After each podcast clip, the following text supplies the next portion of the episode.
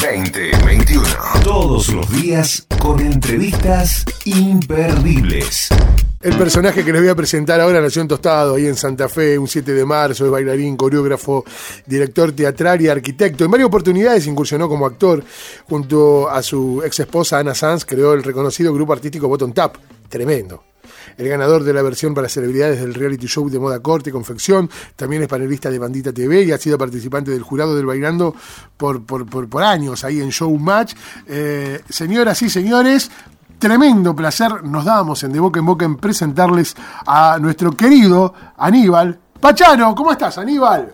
¿Qué tal? ¿Cómo andan? Muy bien, qué bueno poder, eh, poder hablar contigo. Bueno, una alegría. ¿Cómo te, está, ¿cómo te está tratando la, la, la, pandemia? Y, y, como a todos, ¿no? Eh, eh, el mundo en general, lo que cuesta trabajar, pero el mundo artístico realmente viene retrasado. Sí, eh, en pandemia eh, me, me arca mucho toda la información cruzada, peleas, que te dije, que no te dije, que te traigo la vacuna, que no la tengo, que el muerto uno, muerto dos. La verdad que me parece macabro el juego. Sí, sí, sí. Este, entonces trato, viste, de, hay momentos que me engancho, hay momentos que me desengancho y digo, bueno, ya está.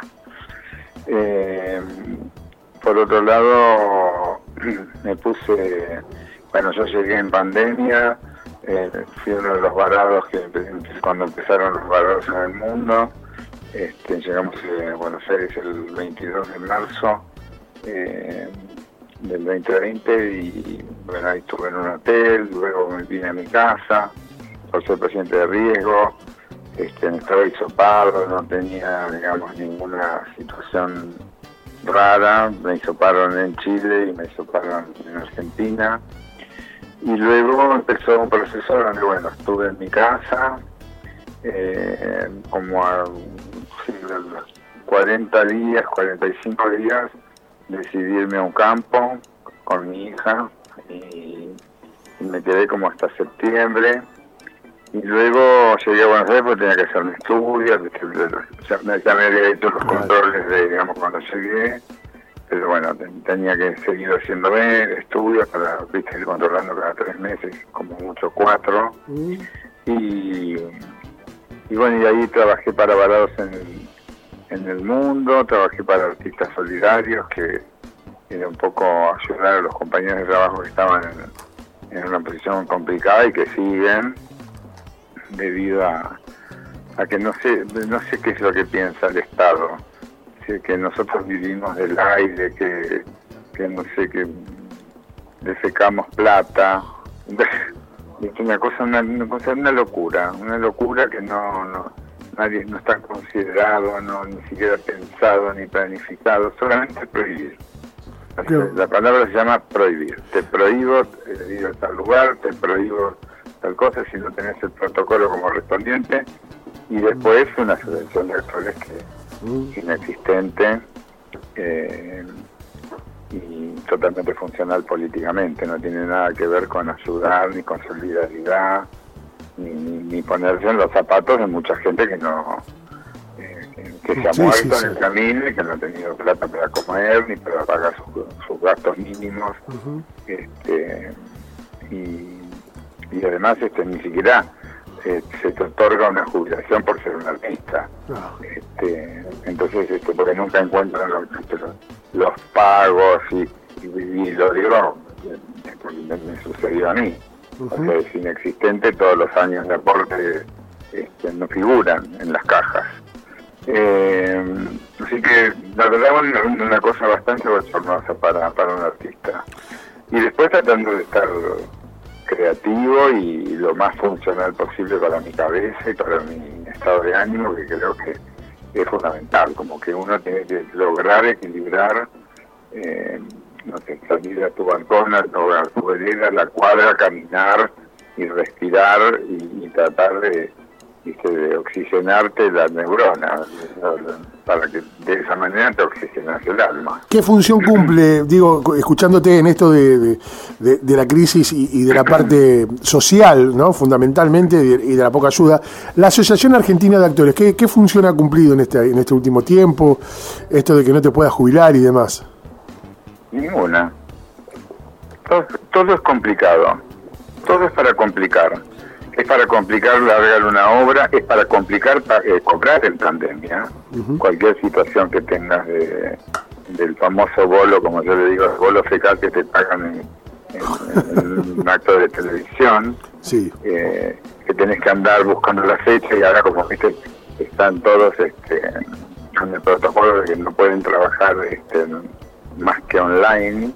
Eh, Imagínate si no trabajaban eh, con papeles normales, imagínate, online. Sí, sí, sí. Eh, atrasada eh, hace años. Y la en su casa, qué sé yo, no sé. Mm. Y cada vez, cada vez que ha hablado ha dicho barrabasada, qué sé yo. Me extraña de una persona... No, no, no, no, yo no entiendo cuál es la, razón de toda esta, esta situación. Y, y por otro lado, digamos también... Eh, bueno, se abrieron ahora un poco las compuertas al 30, ahora al 50, eh, pero los teatros no bajan su porcentaje de paredes, seguimos hablando del 30 del bruto, de, situaciones que impagables.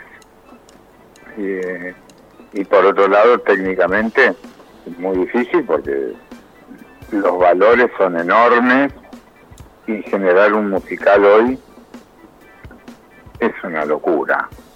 Este, entonces, imagínate para, para anotar a todos los artistas y demás, ahora vos cobras un bolo y desde el bolo se te saca el no sé cuánto por ciento eh, de la FIP ganancias, bruto, ¿cómo se llama? Este, Ganancias y demás. y que la verdad, chicos, estamos, eh, estamos en un momento caótico. Eh, para mucha gente que bueno que han logrado eh, poder abrir, bueno, pero son obras, digamos que en general son de dos o tres o cuatro personajes como mucho. Este, va a costar muchísimo generar un musical. Obviamente que por actores no se puede laburar, se va a tener que trabajar por variedades, este, que tampoco ha hecho mucho en pandemia y tampoco puede hacer porque el sindicato tampoco está en buenas condiciones. Entonces, salvo la televisión, que también en un momento se prohibió que se, trabajara, este, el, periodismo estaba en la televisión y los artistas no podían estar. Entonces, se generó como un final de año, principio de año medio complicado, hasta que, bueno, todos empezaron un poco a, descomprimir una situación. Y por otro lado, una pandemia que no se resuelve este, ahora de golpe eh, vacunamos rápido. Este, entonces son todas cosas que se mezclan con la política, que se mezclan con las peleas eh, de bando uno, bando dos, qué sé yo, estamos en una locura y lamentablemente estamos en una guerra.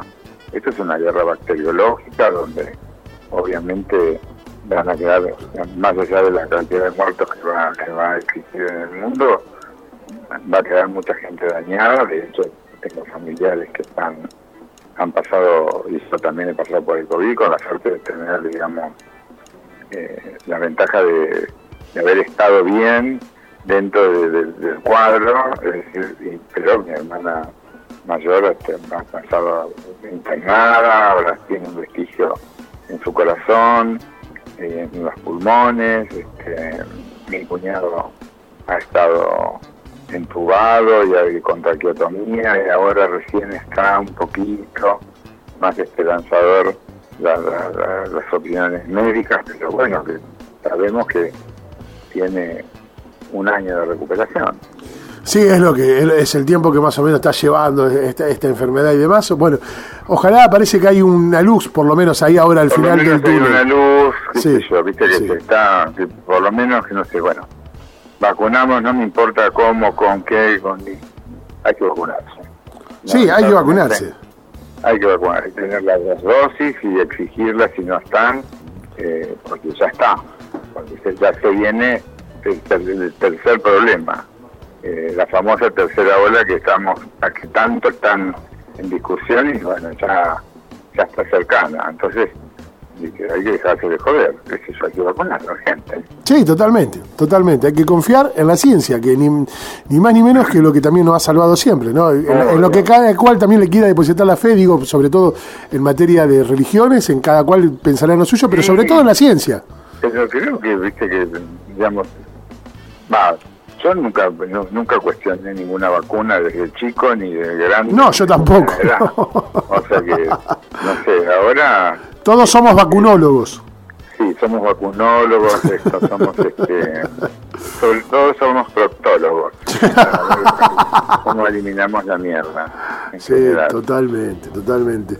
Bueno, eh, me, contabas que pasaste unos días con, tu hija, eh, es admirable, emotivo, y por otro lado no voy a dejar pasar la posibilidad de comentarte que he visto Showmatch, veo el jurado actual y me quiero cortar las tarlipes con una galletita de agua.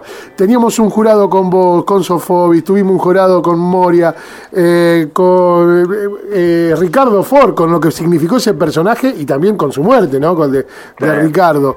Carmen. Y, Carmen Barbieri. Y hoy miro el jurado y me quiero morir. No sé si lo has visto y, si te pasa lo mismo. Sí, bueno, son distintas visiones, qué sé yo. Pero antes había chispa en el jurado.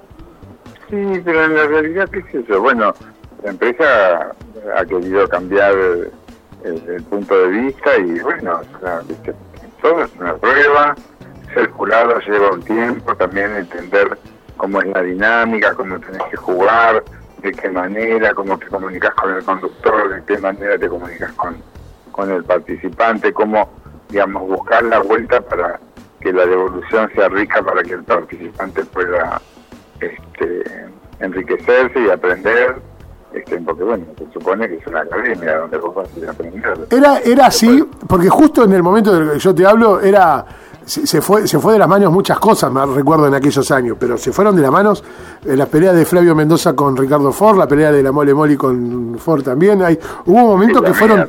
bueno, la tuya con Alfano Sí, obviamente. Recontra heavy, histórica y está dentro de los 10 momentos televisivos más fuertes de la televisión. Digo, eh, se vivía otros. Eh, era otra historia. Eh, ¿Había una intención de que eso sucediera, Aníbal, o sucedía? No, lo mío sucedió. Lo mío sucedió porque es una señora tiene mala leche. una, una vieja de mierda. la, famosa. Dígalo con todas las letras, Pachano, como corresponde. Me parece como que, viste, cuando vos llegas a la vejez tenés dos opciones. O llegás bárbaro o llegás como el orto. bueno, hay gente que llega como el orto. Esta llegó mal. Aníbal. Dice yo, se le pegó, se le golpeó viste, con, con un caño en la cabeza. Aníbal, teniendo todo ese bagaje de haber sido vos jurado, cuando te tocó ahora hace poco ser eh, eh, participante, ¿te, enojabas igual o lo tomabas todo mucho más tranquilo? No, no, sí, en algún momento me enojé. ¿Te enoja, no? A mí, a mí me enoja mucho la, la injusticia, porque yo soy un tipo que laburo, yo me comprometo este, con todo mi equipo, eh, sea mi asistente directo, las personas que involucro para un trabajo. Eh, bueno, en este caso, digamos, eh, teníamos coaches que nos ayudaban a, la confección para que nos hacíamos, como ser diseñadores, como me pasa a mí. Yo, diseño mis espectáculos, diseño mi vestuario, pero yo no lo gozo. Claro. Entonces, eh, quien quiso vender esa pavada de, que eh, cocíamos, bueno, cocían los chicos y muchas cosas también tuvimos que coser nosotros en vivo en directo para eh, en los desafíos y demás y generar eh, un proyecto rico, digamos, pero también es cierto que las tres cuartas partes de los diseñadores mundiales son los que los que entonces este, son diseñadores, por eso es la palabra, diseñador. Después, modisto, costurero y demás, es otra cosa y Ustedes es parte del trabajo. Incluso a los espectáculos, a los teatros que habían hasta con la mujer que te plancha. Obvio. Eso era algo que yo me, llamó tanta la atención conocer los espectáculos del backstage de ustedes. Esta, señora trabaja de qué? Plancha. Sí, no, vestidores, gente que, se ocupa de mantener la ropa, de guardarla en un canasto, de colgarla, de tener todo en orden, de anotar, eh, hay, digamos, hay mucho rubro. La costura para mí fue como, como un homenaje a todas las personas con las que he laburado durante muchos años, a los cuales tengo que reconocer que gracias a todas esas personas este, que conformaron mi equipo de trabajo dentro de un espectáculo y dentro de la televisión, y firmas, y zapatos, y trajes, y galeras, y, galones, y, diseño y confección de todos los talleres para los cuales eh, fui contratando y que me llevo de cada uno lo mejor y, y por algo sigo teniendo una relación este, que va más allá del trabajo específico. ¿Dónde, Entonces esto pasó en el reality un poco de, bueno, de entender eh, que yo me iba a tomar las cosas en serio, no, no, no, por más que sea un reality. ¿Cuándo nace la galera en tu vida, hablando de esto, que tenés una impronta y una firma absoluta con la galera en, tu personaje? Empezó en los Bottom, eh, en el final de los Bottom, y en los 10 años de, los Bottom en el final, eh, con la liga y con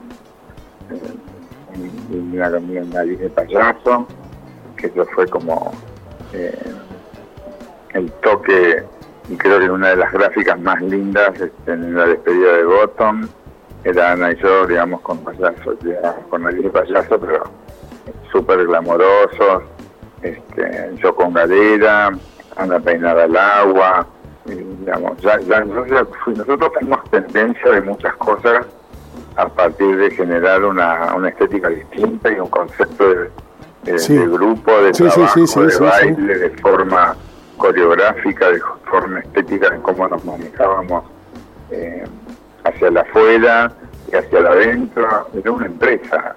Y ese concepto empresarial, obviamente, si yo cambiaba de una profesión de ser arquitecto a ser un, eh, parte de un equipo de baile, iba a tener que tener profesionalismo y iba a tener que ser lo más serio posible. Aníbal, tengo dos preguntas. Eh, sobre todo, pegan en el palo, son dos preguntas similares.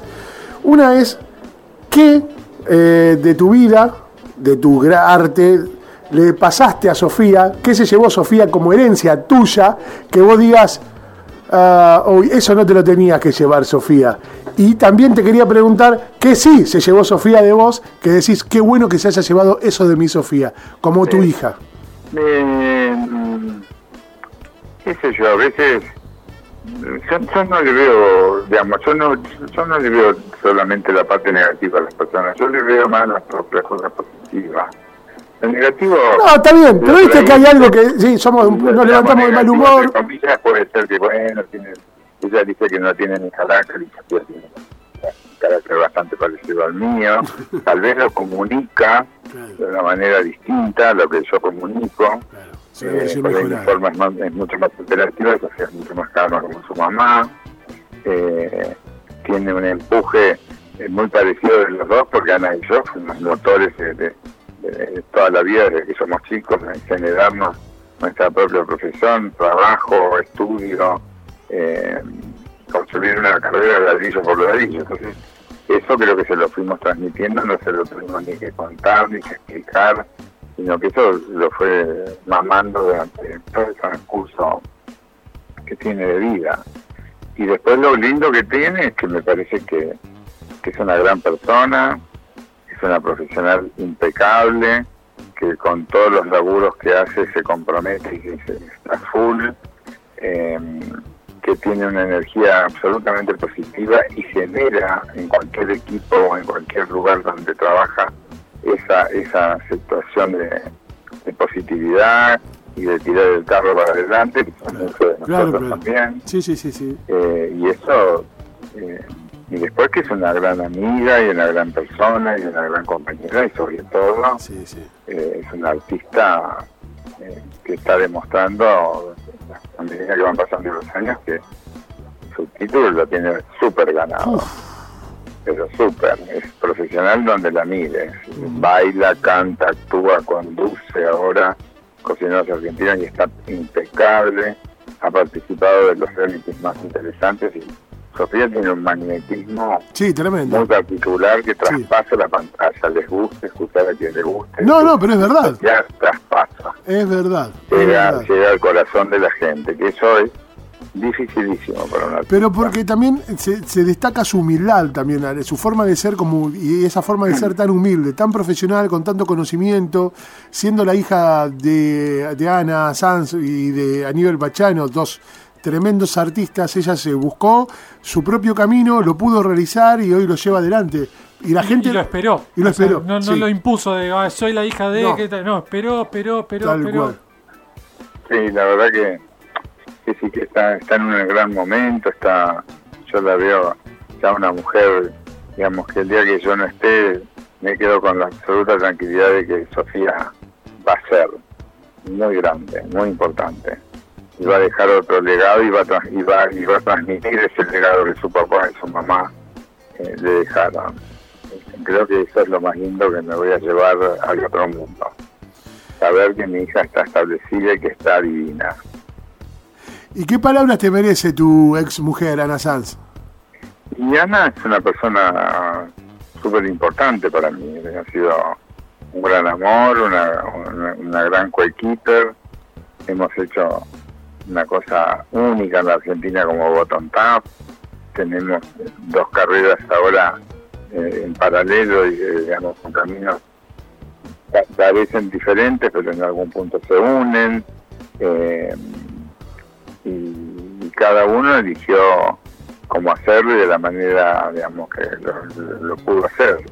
Eh, por ello me metí más en la mediatez y en ser mucho más conocido y, y, digamos, y trabajar desde un lugar que yo creí y que creo que es lo mejor para mí. Creo que han hecho lo mismo. Eh, y después ser los padres de, de una nena donde no, digamos, donde cada uno impuso no ser que Sofía fuera un tironeo ni, ni un muñeco para tironear de un lado y del otro, sino que pueda lograr su propia identidad y que en- en- aprenda a vivir también con papás separados, en dos casas distintas, que no les es fácil. No es difícil, no es, no es fácil de convivir eh, donde tenés que llevarte toda la ropa para una casa, los útiles para la otra, no olvidarte el libro, no olvidarte el cuaderno. Es, es toda una cosa que a veces uno no toma dimensión, pero bueno, todos los que venimos de